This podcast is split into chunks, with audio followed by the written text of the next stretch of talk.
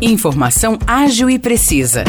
Jornalismo com credibilidade e qualidade. 92 News. 92 News. O podcast do Jornal da 92.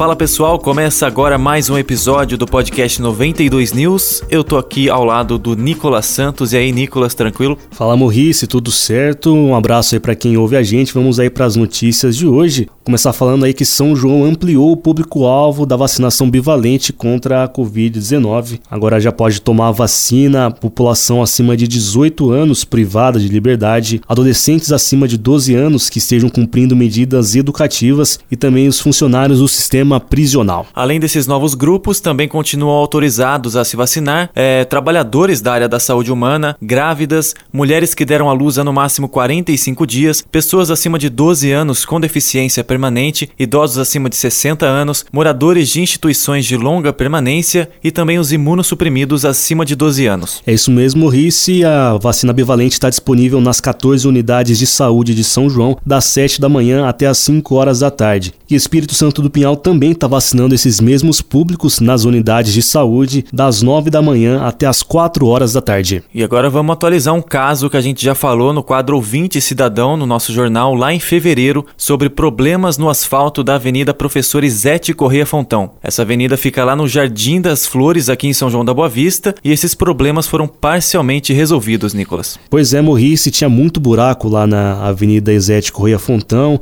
em alguns trechos o asfalto estava assaltado e a prefeitura prefeitura chegou até a colocar cavaletes e cones para impedir o trânsito ali, a passagem dos veículos em alguns trechos. Pois é, Nicolas, agora a maior parte dos buracos foi coberta, a parte do asfalto que estava assaltada está consertada e também não há impedimento no trânsito mais. Só que um pouco mais para frente ainda tem partes sem asfalto, só com concreto que deixa a avenida com desníveis. A prefeitura disse que o serviço ainda não foi finalizado no local por conta da chuva e ainda segundo a prefeitura a previsão é que esse conserto aí do asfalto seja finalizado até semana que vem, a depender das condições climáticas. Vamos agora para a última notícia dessa edição do podcast. São João vai receber nos dias 30 e 31 de março o Encontro Regional do Agronegócio. O evento acontece a partir das 5 e meia da tarde lá no recinto de exposições da IAPIC. Esse encontro é coordenado pelo Sindicato Rural, pelo Serviço Nacional de Aprendizagem Rural, o SENAR, e também pela Federação da Agricultura e Pecuária do Estado de São Paulo. E segundo a organização, é uma oportunidade de contatos profissionais e de aquisição de conhecimentos para os investidores do setor. A prefeitura revelou que vai ter palestras, degustações de produtos típicos da região e também duas atrações musicais com entrada franca.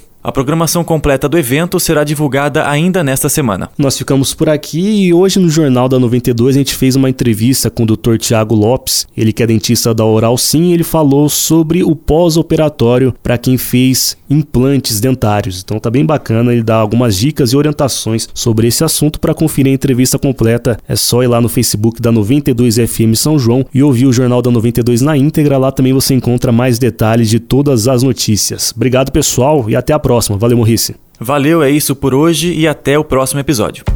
Para mais notícias de São João da Boa Vista e região, acesse 92fm São João.com.br ou siga 92fm São João nas redes sociais.